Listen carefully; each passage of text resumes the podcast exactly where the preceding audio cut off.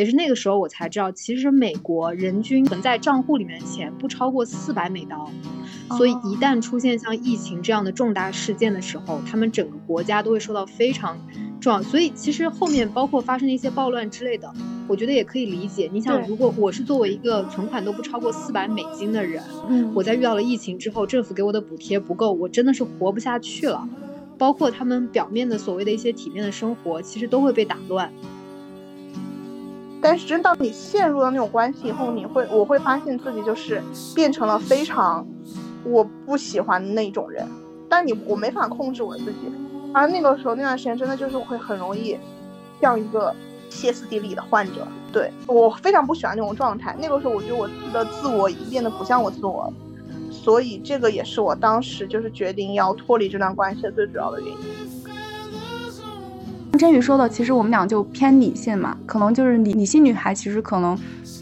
比较容易面对的一件事情就是突变。就我其实非常讨厌变化，这个对我来说是最难以接受的。所以我就特别讨厌，就是我控制不住，以及就在我意料之外的事情来出现。也也不能不能说我现在吧，可能之前有一段时间经历过，像你所说的很类似吧，可能也是恋爱情感之类的，就你完全控制不住自己的情绪。但我其实作为理性的我来说，我更看重自己的个人意志，就我很在意自我这个东西。我我说实话，这个东西哪怕它是美好的，就是你知道那种像灿烂的烟火一样，那那那一刻你其实是非常满足的，就是一种极致的体验吧，它就是美好的。刘姥姥奶奶带刘奶奶喝榴莲牛奶，刘奶奶和刘奶奶去喝榴莲牛奶，刘奶奶和牛姥姥一起去吃榴莲牛奶。感觉曹子玉，你能不能说点我能剪进去的东西啊？大家好，这里是匿名者播客，我是仙入，我是真鱼。大家好啊，我是我是唐子玉啊，也可以叫我阿四啊。然后没什么，就是今天被邀请过来，可能是因为我可以，呃，现在因为是顶基本上顶着疫情出国留学啊，已经工作好几年了。对，我博士同学都快毕业了，我自己刚刚还过来读硕士，可能是秉持着不想成为我们宿舍学历最低的那一个。然后对，然后，呃，然后我已经介绍完了，快快来个主持人衔接一下，好尴尬哦。那我其实就想说一下啊，为什么会邀请我的这位朋友？那我们就叫他阿四吧。其实我跟阿四在本科毕业之后，我们两个人的联系频率几乎是以年为单位计的。那我们两个人之间的默契呢，主要就是只要不联系对方，就说明我们两个人都过得很好。但是二零二零年，我们两个人几乎天天都要联系对方。所以这也意味着我们两个人的二零二零年都过得非常不好。不好的，我觉得主要的来源，我至少对于我来说啊，就是在疫情期间出国留学了。所以今天也是想把这个阿四请过来聊一下我们在疫情期间出国留学的现状，以及嗯，对于留学生来说的心理状况。另外一方面，其实先入也可以聊一下，因为我们三个人我觉得还挺有代表性的。先入是本来想要留学，但是因为疫情。既然暂时还没有办法出国，然后我是属于已经跑读成功、成功的回从国外留结束留学回来了，呃，子玉，那我就叫子玉吧。子玉的话就属于现在还在这个顶着疫情，毅然决然的去到了国外，然后成为了一名留学生。我我觉得国外生，因为我在英国这边啊，真玉去的是美国那边，两个国家其实还是会挺有差异性。比如像英国，然后我我是在考文垂嘛，不是在伦敦那种大城市。小城市，我觉得真的，其实说实话，疫情的感觉不是特别的强烈，基本上没有什么感觉，因为街上真的没有人，就就你也碰不到什么人，你你也不用不用感觉会会被感染。就是说，你就是你现在的留学情况，就是不管是否是疫情，其实是没有区别的，对吧？对，就是说生活上来讲，其实没有什么太大的区别啊，但是就是。我觉得学习上来讲，肯定还是会有影响的，因为像我们现在疫情期间的话，学校是全部都 lock down 了嘛，然后基本上你是没有办法，就是去到学校里面，就是去那个去上课，那这个样子对你的授课什么的，肯定还是会有影响的。比如有的时候你就真的是没有办法去感受到那种，因为我比如我现在还不知道英国的课堂应该长什么样子，我也没有见过我的老师和同学呢，哦，大家全部都是网友。对，就就这种的话，你肯定会有影响的嘛。但是我我个人，我可以说一下为什么我我还是做这个决定啊？因为第一的话，也也是因为嗯，我我怎么说呢？因为我觉得今年出国的话，对我个人来说影响不会特别的大，因为我其实工作几年了嘛，那我考虑的肯定是这个东西对我未来就业的影响。但但是就是今年说你在国内你也很难跳槽，因为整体的就业形势什么的也不是特别的好。所以说相反的，你出国的话，对我的影响也不会特别大。而因为英国这边是一年制嘛，所以就是整个学位什么的还是会有提升，所以当时才决定就说出国。先入，你当时是怎么就还是决定了不出国？就完全是因为疫情吗？对我完全是因为疫情。其实我不出国这件事情真的是起伏跌宕。我本来差不多，呃，国外的老师其实早就联系好了，然后当时想说是。嗯，九月出国，但是九月的时候，我的那个国外的那个老师，美国的那个老师，他要他跳槽了，他换到另一个大学了，然后他十二月份才去那个大学，然后我就想说，那就等他十二月再给我就是邀请函，我再过去，差不多的话，可能就是二零二零的三月就能出去嘛。然后到十二月的时候，你们就知道接下来一月发生了什么。本来应该是会跟真宇一起十二月去美国的，然后他。对，然后刚好我要去加州那边嘛，然后不是后面疫情加州那边也很严重嘛，然后不是后面还有就是山火什么之类的嘛。其实你后知后觉的想，当然其实可能当时没出去，也许是一个好事了，对吧？因为本身生活都比较难，国就是国外还有那么多事儿，就是就这种意外平生，就可能也是好事儿吧。然后你不是说你现在在就是可以说吗？你在华为对不对？对对对。对，然后我不是去不了美国了嘛，当时，然后我又申请了华为的，然后当时振宇还跟我说，他有一个姐妹也申请了华为的，我还信心满满，觉得自己应该可以过去。然后九月的时候，那边的老师就也联系了好老师嘛，那边呢又说，就又有限制，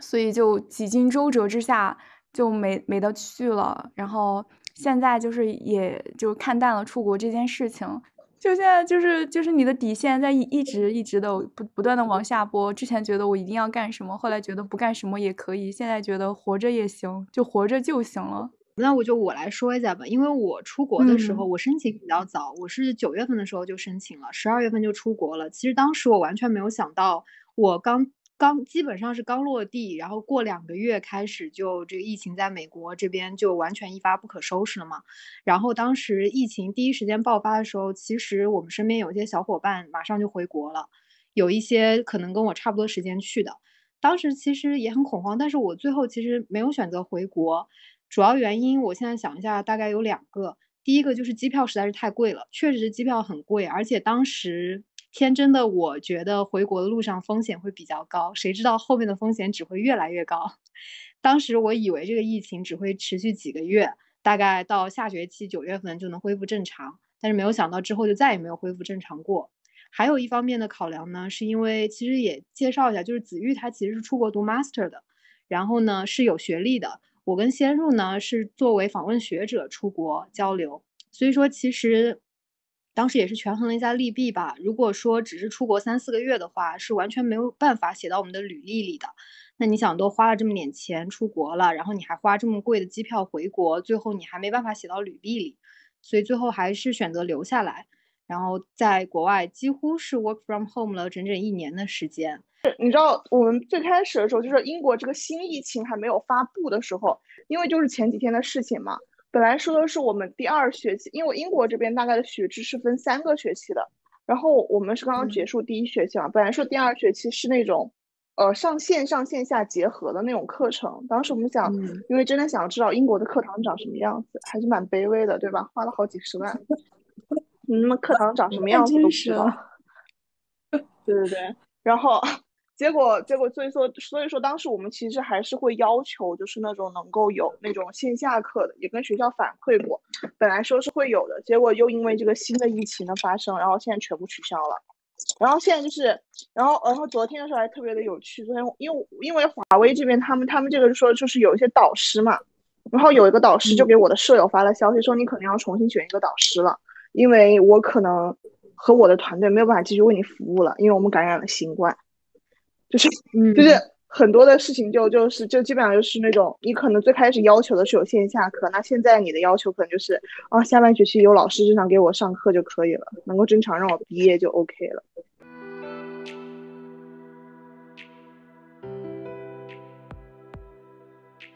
我说实话，我出国以后，我不知道真有没有这种感觉啊，就是国人的素质感觉比较堪忧啊，我觉得他们都品质挺差的。就是这个东西。真的。我们这期的标题就叫“外国人素质真差，在国外底线一再下降”，火了。这因为因为我我跟真远都可以讲一些小故事，我们都可以讲一些小故事。对，因为我起码，因为我们我是说来是真的没有来多久，我十月底才过来。那我已经遇见过好几次那种，就是比如说有一个外国的女的，她就真的是莫名其妙，她只是看你是个中国人啊，然后她就会在那边跟我说一句她已经感染病毒了，就是没有任何道理的，就我也不认识她，我们只在路上走，然后她突然，因为我们当时戴着口罩嘛，外国人真的很多都不戴口罩，哦，不戴口罩也就算了，然后然后。然后，然后他们他们就是对中国人就是有种敌意啊。然后，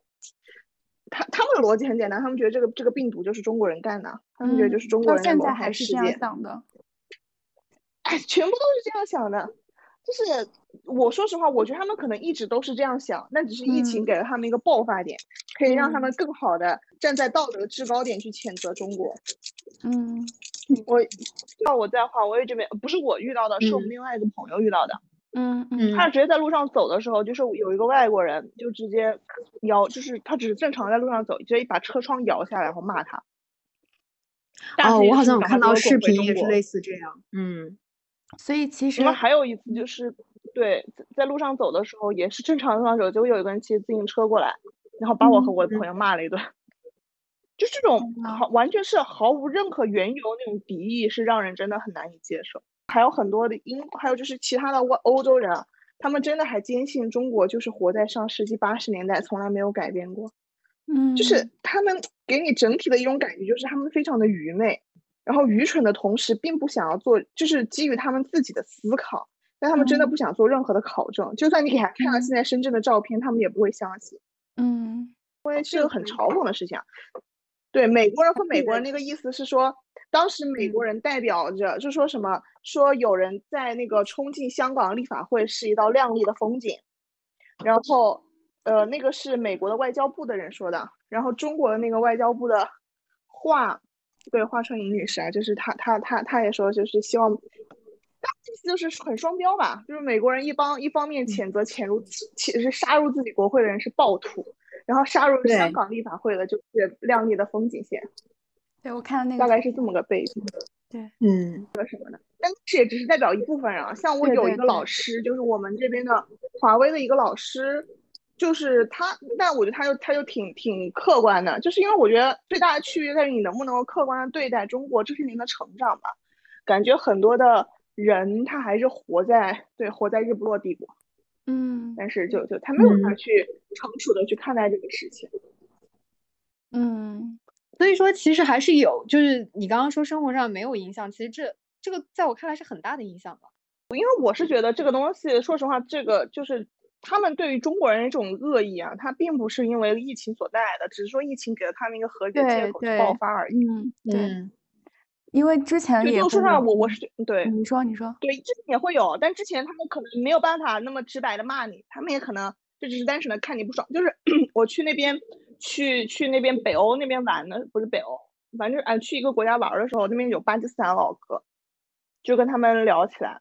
然后啊那个巴基斯坦老哥真的很很可爱，因为我是以前只是在网上的时候有看什么巴铁巴铁，因为是自己真的没有那种感觉。那个时候那个巴巴基斯坦老哥就。就跟我们聊了一路，然后说什么？大概的意思就是说，如果你是个中国人，你你只要是在那个，因为我们当时也是去了都柏林嘛，或者在都柏林任何地方，你只要看他的名字是巴基斯坦人，你只要告诉他你是中国人，他们一定会愿意给你提供帮助的。就是，那真的是中巴是铁哥们儿。对对对，我说那是我第一次，因为我是一个中国人而在国外受到任何的优待。因为是呢，就是你在，然后然后跟他聊这个问题的时候，我说我说我不知道为什么他们会对中国有这么大的敌意，因为中国说它是一个。中华人民共和国啊从建国以来这么多年，其实是从来没有去呃胁迫，或者说是去假意帮助，或者说对任何国家有太大的敌意啊。但是感觉全世界人对中国都挺不友好的。然后他说，可能就是单纯只是因为嫉妒。我不知道这个能不能剪进去啊？但是我有听到过，就因为美国它其实一直都是占据世界第一的这个位置嘛，它这个国家稳固的来源就在于明确的阶层划分。然后最顶层就是白人统治阶级，中层是印度籍和中国籍，就是你印度籍和中国籍不拥有任何政治权利，你只需要用你的脑子干活就行了。然后底层就是他的那些呃亚呃非裔 African American 那些人。然后他现在觉得会越来越有威胁，或者说所谓的嫉妒，就是这些中间层的大大量的亚洲人或者中国人也好，都在慢慢的崛起，就他们整个这个构成这个金字塔的这个框架开始受到威胁了，所以他们就会越来越觊觎中国做的一切，以及来自于在美国的这些优秀的亚洲人他们的不断崛起，所以他们就会越来越压迫你，或者说。嗯，这是他们稳固的来源嘛？那你威威胁到他们稳固的来源了，所以就会对你进行一系列的歧视也好，约束也好。嗯，就真的华人真的素质素质堪忧，你知道吧？就是中国人真的不会说是特别的对人有恶意，就这个东西是我觉得差异最明显的。因为我觉得这个是可能是教育的问题啊。我国我就从我小的时候就是老吾老以及人之老，幼吾幼以及人之幼啊。那美国人感觉他们，妈英语里面连个尊称都没有。翻译个“您”我都不知道该怎么翻译，严重违反了我们东亚人的思维 习惯，这样讨厌。你还有什么因为文化差异而可以分享的一些小故事吗？文化差异会真的还好，就是说这个是一个，就这是个定义的问题啊。你想想是谁在定义这群文化文化差异或文化认知啊？什什么叫优等的文化或什么样文化？这个是外国人去定义的。那外国人他们自己肯定都是直接是自己。自己给自己说那种，我印象很深刻。当时我那个外导，就是那个时候中国疫情已经控制住了嘛。然后我外导他他其实一直都是人非常好、非常 decent 的一个，嗯，就是知识分子吧。然后他在我们某一次上线上课的时候，他说他前一天凌晨两点被上海的一个学校邀请做一个线上的直播。就参加他们的会，然后给了一个 talk。他说：“为什么他们全部都在一个就是会议室里面坐的那么的，就是全部都坐在那儿？为什么他们已经可以线下授课了？”他就说：“哎，这这种感觉真的 amazing。”然后我就觉得，其实可能，我当时就意识到，是不是在国外媒体当中，你很少能看到关于一些褒褒奖中国的一些新闻，甚至你说他作为一个呃大学老师，他都。没有看到中国的新闻说我们的疫情基本上已经克服了，我们已经恢复了正常的线下生活。他们甚至都不会看到这样的新闻。他们怎么能够看到啊？你希望引起他们国家动乱吗？这个从于从他们国家的政治考量是完全合理的。所以说，他们现在可能还以为我们中国还在就是像我们年初那样，二零二零年年初那样的状况吗？不，他们只是会以为中国是像他们自己现在状况，人永远都只能够以己度人。对，而且包括现在社交媒媒体也是，我我今天看到就是也是有一些新闻在说，其实 Facebook 它是完全，其实照道理新闻媒体是不能有政治立场的，但是 Facebook 是非常明确的，现在就是亲民主党嘛，他现在就是支持美国政府，包括禁川普的这个推特，然后禁言，然后对他的这个评论进行控制之类的。我们会不会聊得太散了？不，不会，不会。我是觉得你们俩越聊越大，我都我都不知道该说什么了，就安静的听。我也是，我们就我们还是回忆，回到我们回到我们的具体的小问题吧。我们回到最初的起点。对，嗯，因为我觉得其实，呃，像子玉讲的这些，就是因为暂且作为文化差异，还有一些疫情那个，我们我后面再说啊。像真宇说的，因为文化差异带来一些小小纷争，然后还有子玉分享的，就是一些。嗯，国外的存在一些严重歧视的问题，可能他讲的那些其实对比一些之前还挺火的一些留学生的呃很惨的故事来说，我觉得还算轻微的。而且这种故事，我觉得还现在来说应该是会越来越多的在发生，因为像之前可能因为嗯政治啊文化各种原因导致的一些国外的人对中国人的一些歧视吧，那这个其实就是客观存在嘛，对吧？呃，现在因为疫情，就可能中国来说，可能在去年年初的时候非常严重，然后国外的言论普遍都是像川普当时说是中国病毒嘛，对吧？后面才慢慢变成他正确的病毒的名字，就这个带来的影响，我们以为应该已经结束了，因为中国作为就是两三个月内就把这个疫情控制下来，并且在二零二零的。九差不多有九个月的时间吧，我们都是正常在生活的。但是国外就越来越严重，且他们就还很长一段时间没有控制下来。就我们都以为我们已经好了，应该可以向世界论证，就至少能传达中国在应对疫情方面，以及就随着疫情发展，也可以说明这不是来自于中国这个病毒，就没有这么简单。就大家以为，就至少中国人觉得这件事情应该已经阐述清楚了。但没想到，其实国外就是这个的惯性还一直在，就可能会带来越来越多的歧视。我觉得这个还算是，至少对我们年轻人来年轻人来说吧，以后会越来越切身体会到这个这个事情的一个后续影响吧。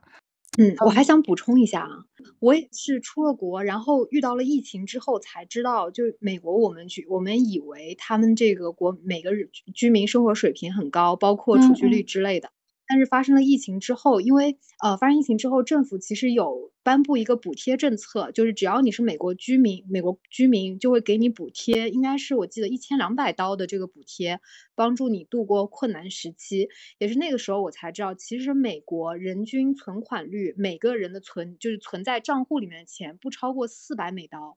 四百刀换算成人民币的话，可能就是将近三千块钱人民币吧。对，其实对这个在中国，我觉得不敢想象。包括租房子签合同的时候，嗯，才知道很多房东他就是，尤其是像我们这种留学生啊，他都会要求要先要看我们这个邀请函，要知道我们是确实有这个经济实力在美国生活，然后以及付得起房租的。就是因为美国其实有很多的人，他们都是没有足够的存款可以付得起自己下个月的房租，所以一旦出现像疫情这样的重大事件的时候，他们整个国家都会受到非常。重要，所以其实后面包括发生的一些暴乱之类的，我觉得也可以理解。你想，如果我是作为一个存款都不超过四百美金的人，嗯，我在遇到了疫情之后，政府给我的补贴不够，我真的是活不下去了。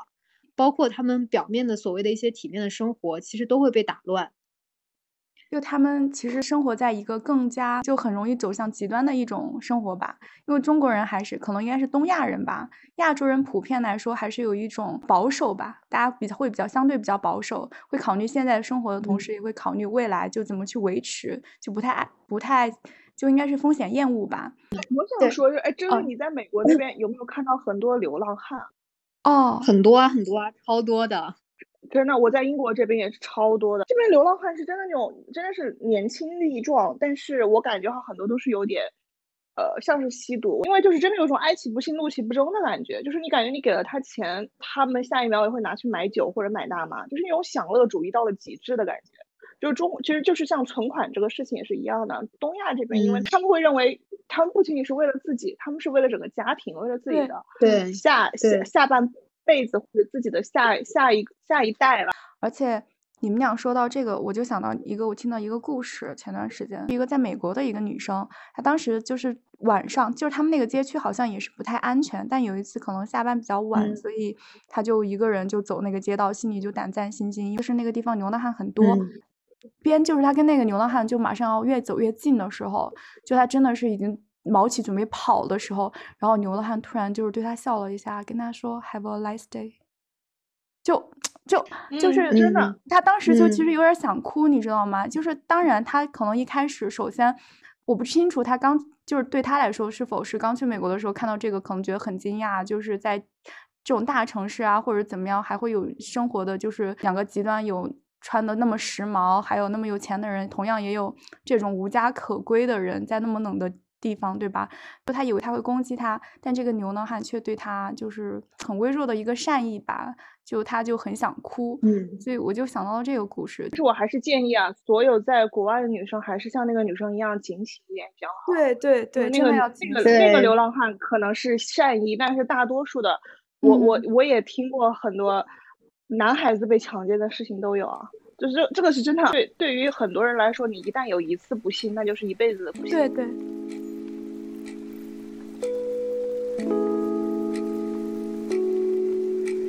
子玉其实是属于工作几年之后再选择出国嘛？因为其实我知道你大四的时候也有考虑过要出国，但是那个时候最后还是选择了工作。然后工作之后再出国。你觉得你当时跟现在这个动机，包括你觉得它能给你带来的一些收获，会不会不太一样？我我觉得还是挺庆幸的吧。我也是建议，就是大家其实可以等工作一段时间以后啊，然后你再出国，因为那个时候你可能会更知道你自己到底是需要怎样的技能，包括说你未来的整个的职业规划。我觉得我大学那个时候不出国是是正确的行为。对于我个人而言，我觉得这个这个东西不适用于所有人，但大家可以做一个参考。就是我我自己的话，是因为大学那个那个毕业的时候那个的心态，出国的话，可能我看不到这么多的东西，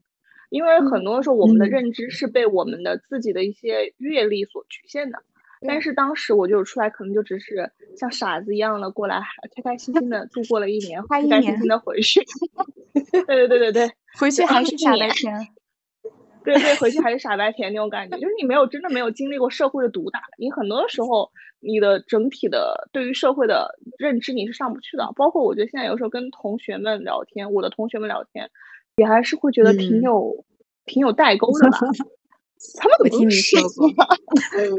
就这种感觉。因为就是小孩子的着眼点会真的跟你不一样，因为你像我这种出来读，我很明确我的目标是什么，就是我大概花费四十万左右的金额。然后我可以获得一个一个一段经历，然后还可以获得一个硕士的学位。那这样这个，我觉得对他对我的增益大概是怎样的？然后我需要花费的可能就是点金钱和一年的时间。其实子玉刚才讲，就是说他，你刚才问他工作几年过后出国，跟他本科毕业就出国的差别是什么？然后他讲了这些，我觉得挺那个有意义的。我觉得他现在比起四年前更知道自己要什么，以及。知道自己能付出什么，以及自己的能力能获得什么。其实我觉得这个其实跟我最近一个想法其实特别相似。嗯，我我当时其实想的是一个界限感，就是年轻的时候不太知道自己要什么，也不太知道自己能做什么，也更不知道自己能做到什么程度。但是随着你就是年龄增长吧，我觉得这种界限感会越来越清晰。就你大概知道自己的边界在哪儿。当然，我不是说每个人都这样啊，我只是说从你刚才的讲，就是你的感受和我最近的感受有有这种感觉，就是你大概知道这个东西。以此，我觉得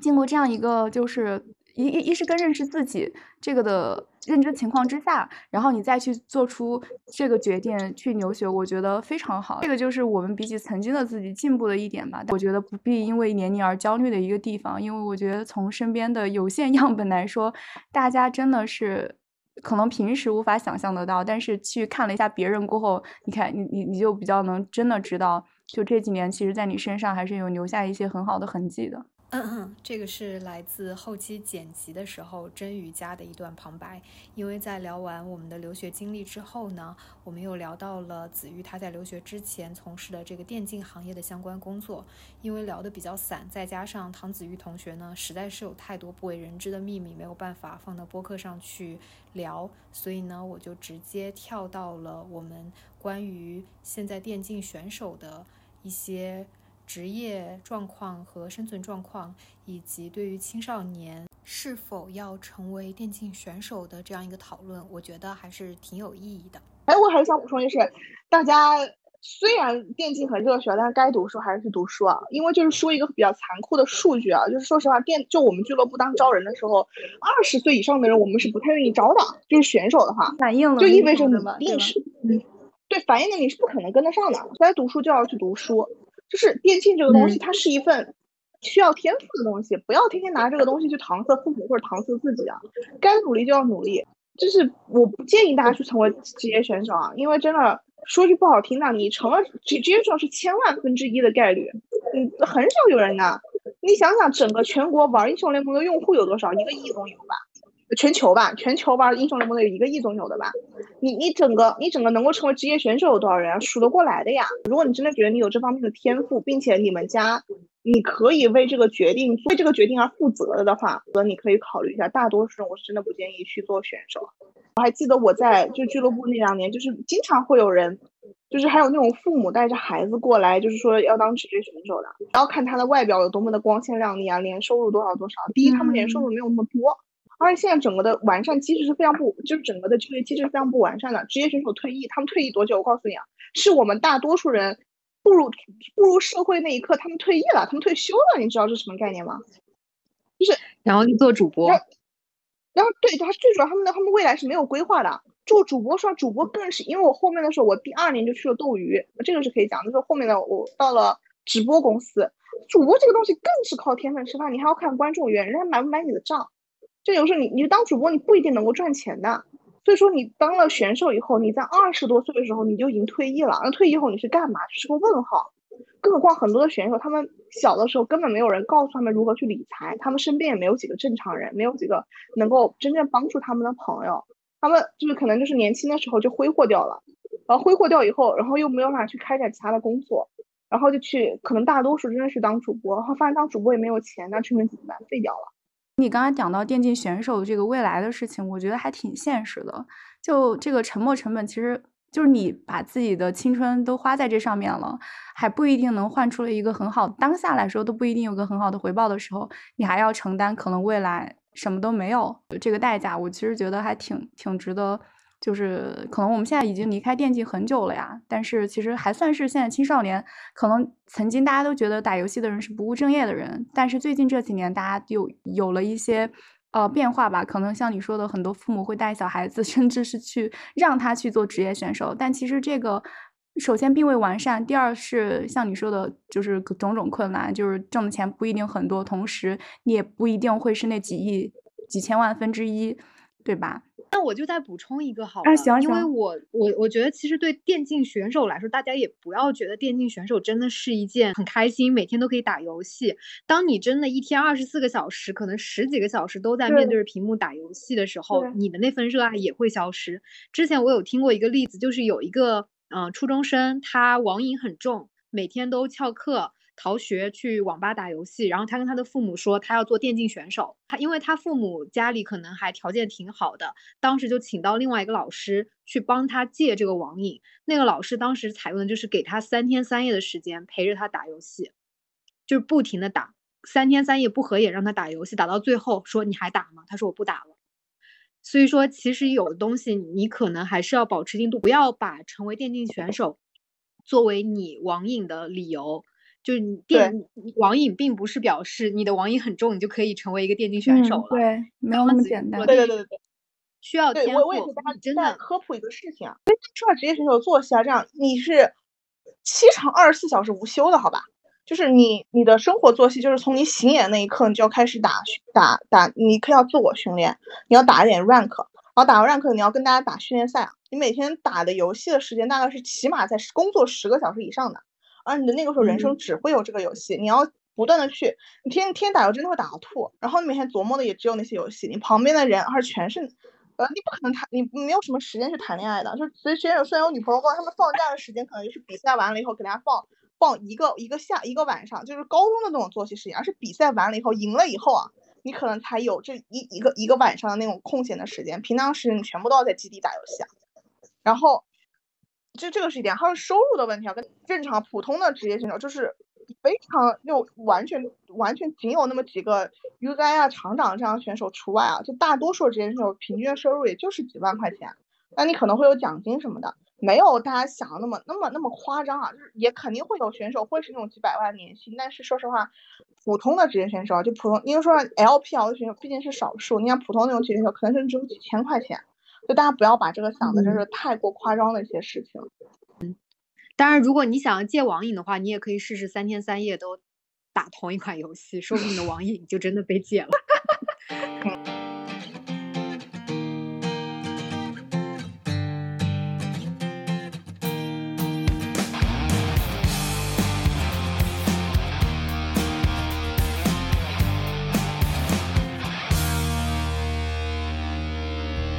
好，下面那我们就跳到最后，我们今天想要聊的也是啊，因为一开始我邀请到这个唐子瑜同学的时候，我就是说啊，邀请你来我们博客聊聊天，你想聊啥？他就是说聊感情。那那我们从什么开始聊起呢？是吧？我不是在群里跟大家分享了，就是姬姬老师发的这个微微微博吗？嗯。哦，他这样说的，他说：“因为某个快乐、难忘、心动、亲密的瞬间，去追逐更多个相似的瞬间。可未来总在变，于是执着得越久，越怀疑最初。傻瓜总是这样破坏自己的人生。希望你不是哦。”就是我我因为我个人啊，我我我觉得我上一段经历也不能算是谈恋爱吧，更多是一种对于幻想的追逐。就是其实我我真的后来跟真玉，因为因为就是不叫失恋吧，反正距离上一段。是，反正事情结束以后，差不多缓了一两一年多吧，到现在才能真正的缓过来，就是才回归到像现在的自我的这种感觉啊。因为那段时间我感觉是一种自我的丢失吧，就是在陷入某一段关系的时候，你会对，就当时真的我我我，哎呀，我都不知道怎么去用语言去组织这个时候，反正就是感觉整个人的人生都会人生观价值观就是一种对自我的消解。怎么说呢？就是我觉得，当你处于一段关系的时候，你是一种对于自我的阉割，因为你会去把另外一个人的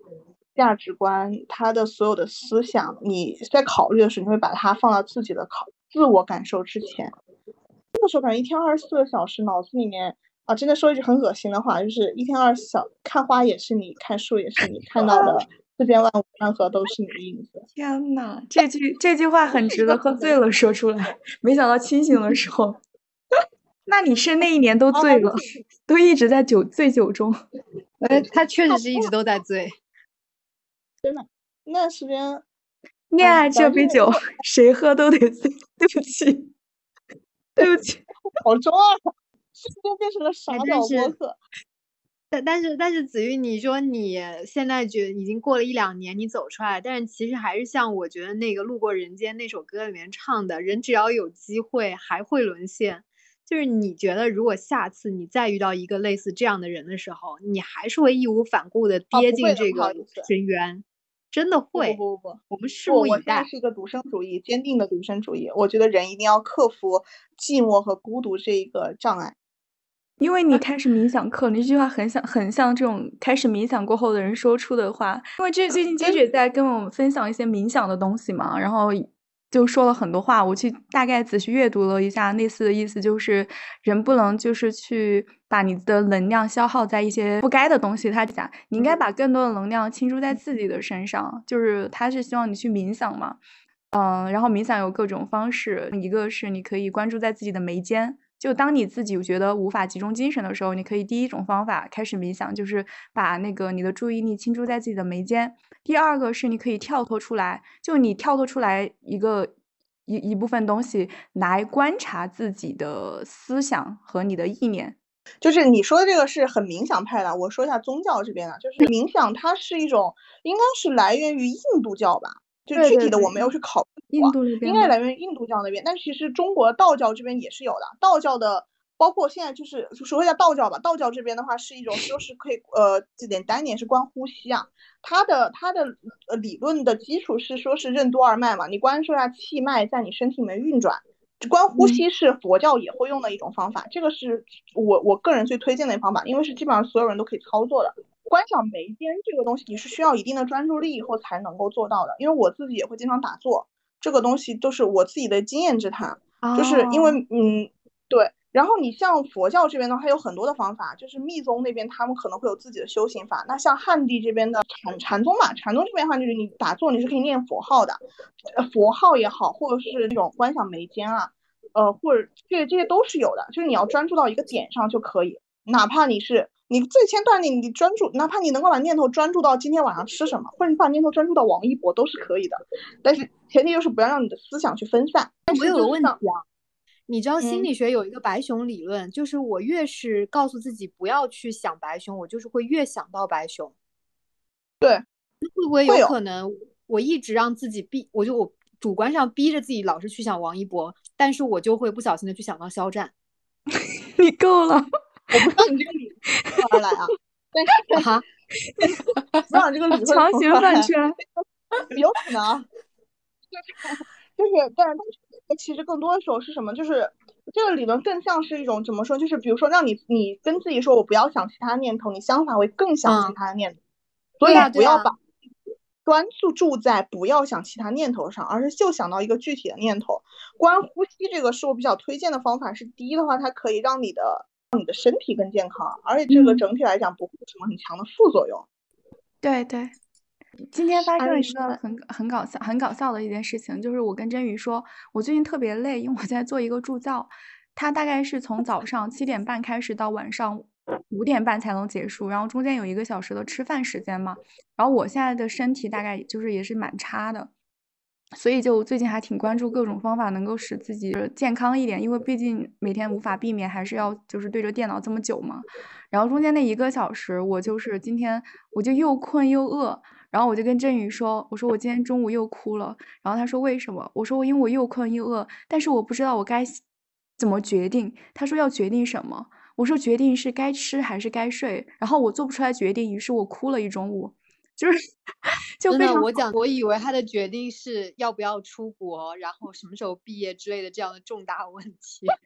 结果得来的就是要该吃还是该睡。对，人的崩溃总是在一些小的事情上。对，然后我就立马就问了我朋友嘛，我说你们就是困又困又饿的时候应该干什么？然后当时 J 姐就就就说了打坐，然后我就想到他跟我说打坐的一个益处吧。他说你打坐首先就是就是冥想嘛，就刚开始可能哪怕十几分钟，对你来说就有宛如就是睡觉休息了一遍，可以给你集聚一些能量。第二是就是它真的确实可以给你带来一些健康。因为你在那儿打坐的时候，其实你是一个你的姿态要是放得很好、很放松的话，其实也相当于做了一段拉伸。那我听起来是比较好入手，以及就是带来的好处，也就是显而易见，就是没有那么难。所以我还挺因为他这个案例而想要去开始冥想这件事情的。我我们这是一个从出国留学聊到冥想和打坐，而且刚才你们要讲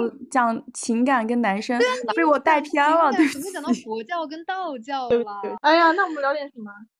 可我还是想要聊算命，我觉得算命这个东西好感兴趣。那就聊算命吧。哎，我真的自从我有小算一笔之后。我就发现我的人生莫名其妙的在慢慢的，包括我做一些从大到小的选择，都会慢慢的去朝着这个，所以我不知道它的因果关系到底是怎样的，到底是因为我得知了自己的命会往这个方向走，然后我才往这个地方靠呢，还是我本来就是这样？对，这这个是我想说，就是很多人算命会一种自我暗示啊，这个东西也很对呀对呀，对，但这个所以说我觉得这是很多人古人告诉我们不要轻易算命的原因吧，确实感觉会有自我暗示。但是这个东西就理性对待吧。你知道我前两天的时候，突然发现我距离自己距离暴富、距离巨富最近的一次就是两个小时。如果早生两个小时，我就是一个巨富的命格。可以给大家大概介绍一下我们国家现在现行的算命比较多的方式啊。一般来说是四柱八字和紫微斗数，这两个看命盘的人应该会比较多。因为就这两个流程的东西比较多吧，给大家大概简单说一下算命的基础的逻辑，基础的逻辑。因为我们是相信，不管是占卜还是算命，包括西方的占星术，我们都是认为这个世界上是有一定的道，是一定的天理或者是一定的呃规律存在的。而我们所采用的算命或者占卜的方式，就是把宇宙的这些信息，或者是把这些规律或者这些道，能够用一种我们能够看懂和理解的方式把它展现出来，然后从中可以就是理解它。这个是算命的底层逻辑，不管是四柱八字或者是紫微斗数，用的都是我们出生的那个时间时间点去进行算命。对，现在我觉得大家也不要轻易相信这个东西，还是靠靠自己的。包括我今天我之前之前还跟你们说，我说可以尝试逆天改命啊，其实就是 逆天改命，没有别的方法。因为如果你相信算命的话，你会知道这个，那你是相信这个世界中是有一定的命中注定论的。那你都相信命中注定了，那你会相信世界上有什么东西可以让你避过这个东西吗？没有的，就是比如说你避过这个劫了，那必然是有下一个地方在等着你啊。就是这个这个相相当于就是一个你的生命，比如说是一个零到一百的数字，你在这个地方本来危险数字是九十九，你把它降到了一，那东中间多的九十八它去哪里呢？它只能会在你的。整一个生命线上另外一个点在哪里啊？就是天道，天道好轮回啊！这个东西是，就是不要试图去做很多的逆天改命啊。唯一能够逆天改命的方法就是多做好事，没有别的了。就是，就算命它好点是可以趋利避害。就是比如说，他告诉你你在多少多少岁的时候可能会有什么灾，你不要往什么什么地方去，你不要接近火源，那你就不要在那个时候去接近火源就可以了。就这个东西有一种趋利避害就可以了。我可以讲一个子玉的好玩的事情吗？就是当时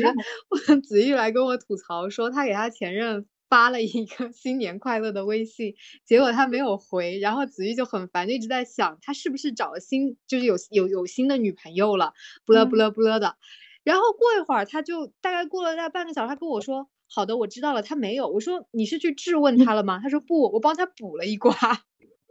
结果呢？结果呢？就是补出来就没有啊。所以没有真实呢？有去验证吗？啊，没有。我为什么要去验证？那那就是那你为什么要给他发新年快乐？你就是还会沦陷，对吧？真鱼就试图让两个真图真鱼试试图在说服子玉老师，就是你一定会在每一次都像每一次恋爱都像第一次那恋爱那样奋不顾身。一定要这样说服我，我觉得这是为了他自己的下一次复合而做一个基础的理论的支持。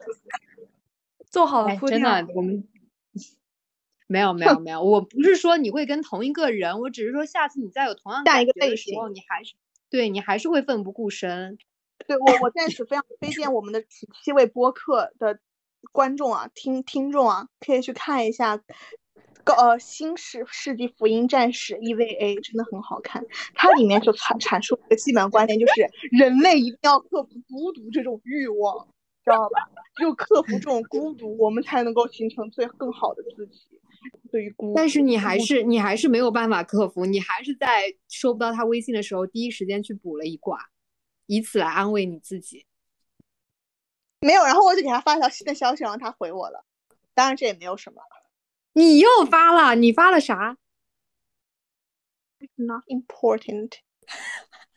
天呐，这真的是。所以说，其实真的，先如我跟你讲，只是我个人的感觉啊，就是像对于我跟唐子瑜这种。一旦跌入，就会付出很多的性格来说，真的是要谨慎考虑之后再开始一段感情，不然的话就是这样轮回、轮回又轮回。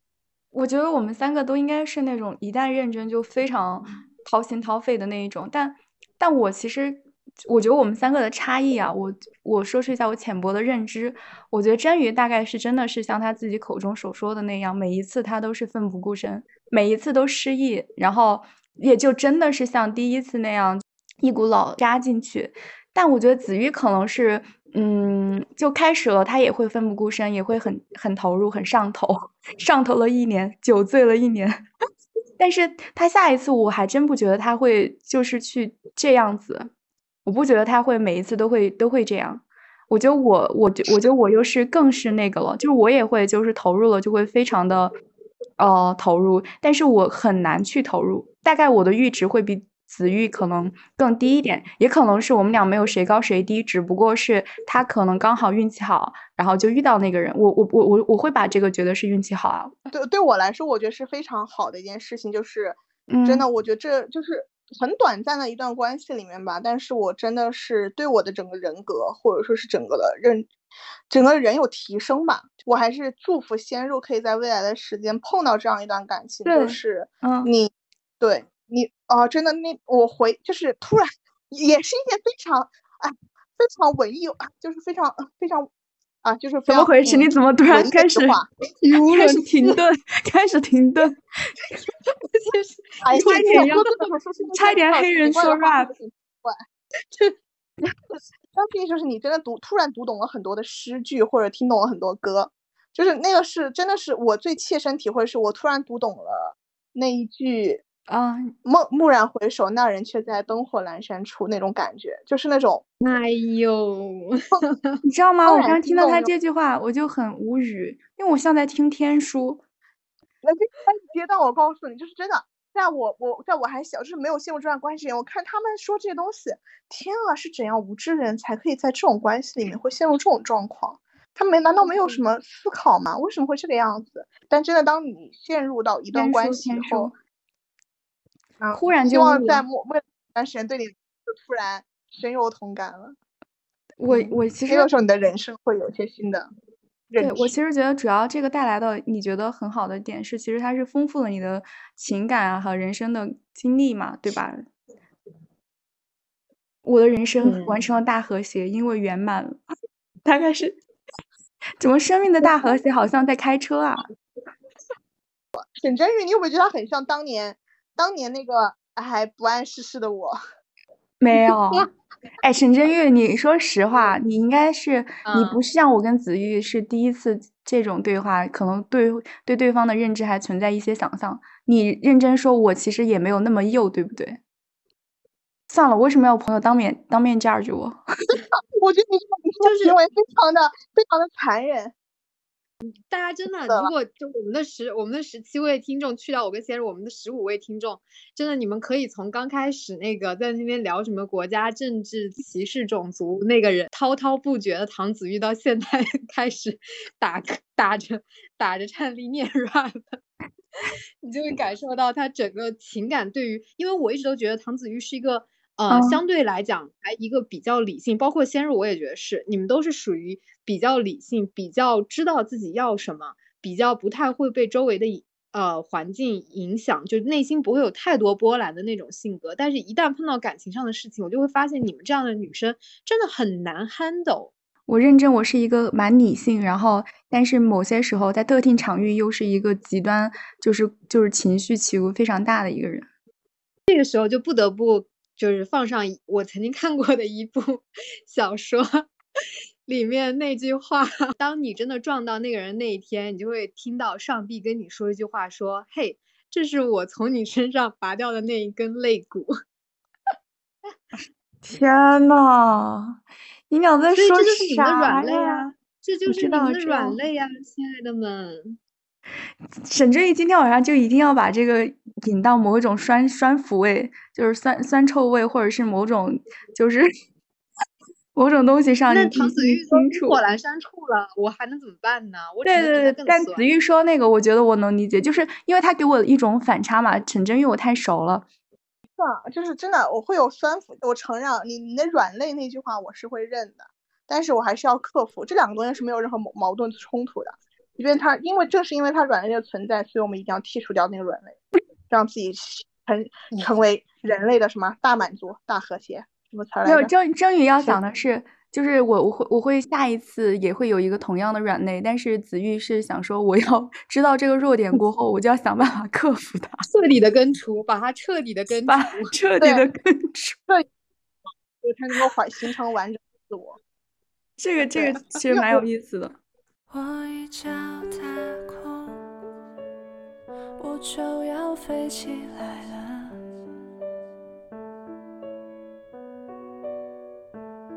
我想象是迷茫，我想下听见你说，这世界是空荡荡。你说一二三，打碎了过往笑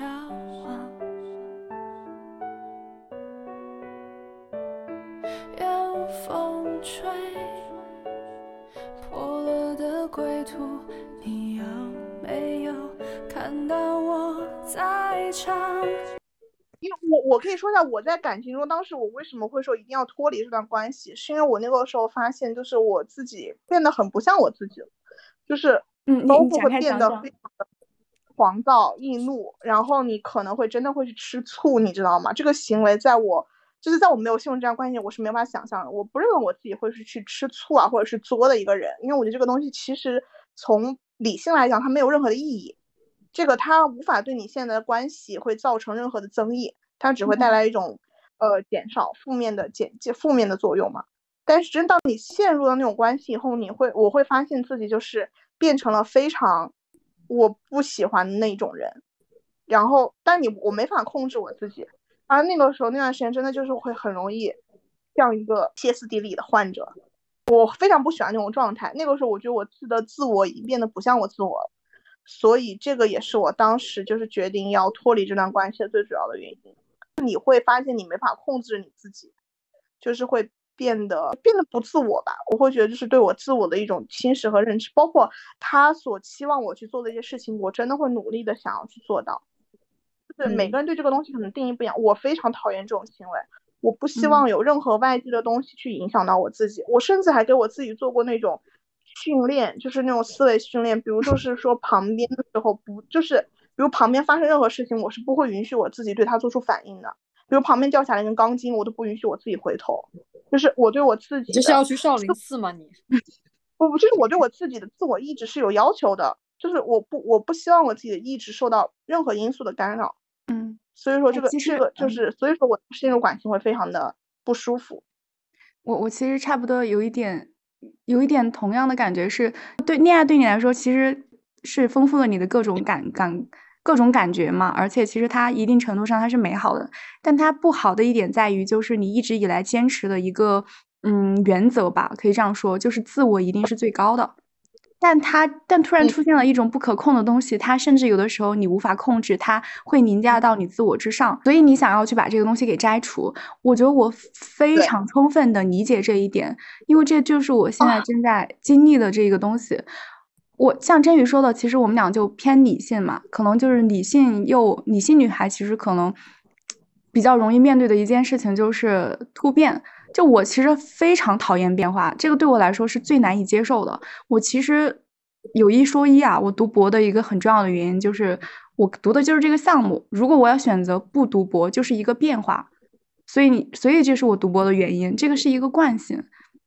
所以我就特别讨厌，嗯就是我控制不住，以及就在我意料之外的事情来出现。对我一方面我我有经历过像你说的那种，就是我发现情绪我无法控制，甚至我现在越来越严重。我现在就是不仅是什么呃，就不要外界了，就光就是月经期间这个周期，这个荷尔蒙就把我影响的不行了，我完全控制不住自己的情绪。然后这个带给我的是一个，我现在正在适应这种突变的一个巨大、一个很长的、很漫长的一个过渡期吧。首先就是，就真的是只有那种突变以及凝加到自己某一种原则之上的东西，就会特别厌恶。也不能不能说我现在吧，可能之前有一段时间经历过，就是。像你所说的很类似吧，可能也是恋爱、情感之类的，就你完全控制不住自己的情绪。但我其实作为理性的我来说，我更看重自己的个人意志，就我很在意自我这个东西。就我们其实播嗯客第一期聊的也是自我，我非常在意这个东西我是保持高度保持一致啊，就他那个说的话太太太对了，就是不可控。我极度讨厌任何我完全不可控的事情，就是我对于变化我是了，我也是这样的。对，你说那那可能是我们能够成为朋友的原因吧。对我，我我觉得我们三个在这个上达成了一致，就是就真的自我是非常重要的，不可控的东西出现的时候，我我说实话，这个东西哪怕它是美好的，就是你知道那种像灿烂的烟火一样，那那那一刻你其实是非常满足的，就是这是一种很极致的，算是一种变得稳重多了。对，这就是一种极致的体验吧，它就是美好的。但是它另一方面，就是这个烟火绽放过后，所有都化成了灰尘，而且让你一直很坚信坚信的一些东西，会让它消失的时候，我就会我就会厌恶，而且这种厌恶会有点自我厌恶，因为这个全部是你自身产生的多种东西啊，你不知道该讨厌谁，你就讨厌自己了。那我觉得我越讲越不知道在讲啥，我好像喝醉了。真鱼，就你要不要把我们拉回来？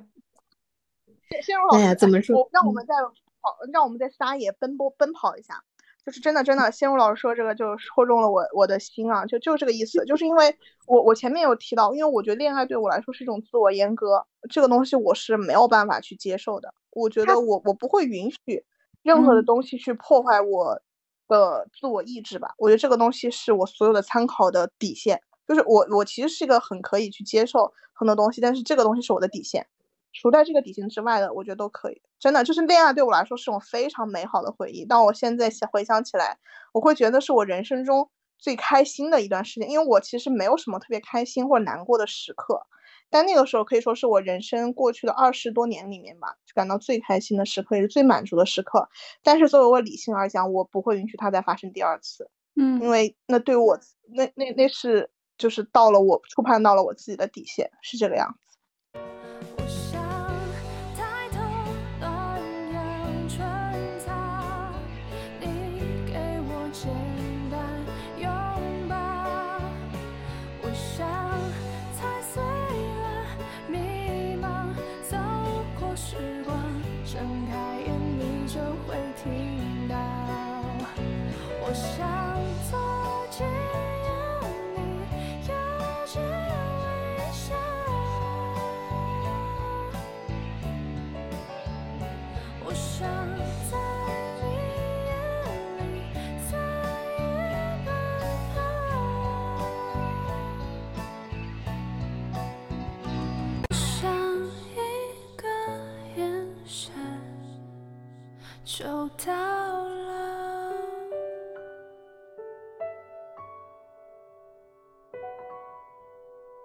谢谢子玉老师，我们的播客就今天就到这儿啦，希望大家喜欢。欢迎大家多多关注我们，我们现在已经是公开的频道了。那盗用之前我听到的很多的话，就是我们推荐大家通过泛播客的方式搜寻到我们。你可以在苹果的 Podcast APP 当中寻找我们的名字，还没想好叫啥呢，以及在小宇宙或者喜马拉雅输入同款名字就可以找到我们啦。我们的十位听众，希望你们天天开心。纠正一下，十八位听众，希望你们天天开心。我们三个就是十五位嘛。数学大师，希望下一期录的时候我们就有三十位了，好吗？好的，希望我们做大做强，希望大家喜欢子玉老师，也喜欢我们的播客。拜拜，拜拜，拜拜。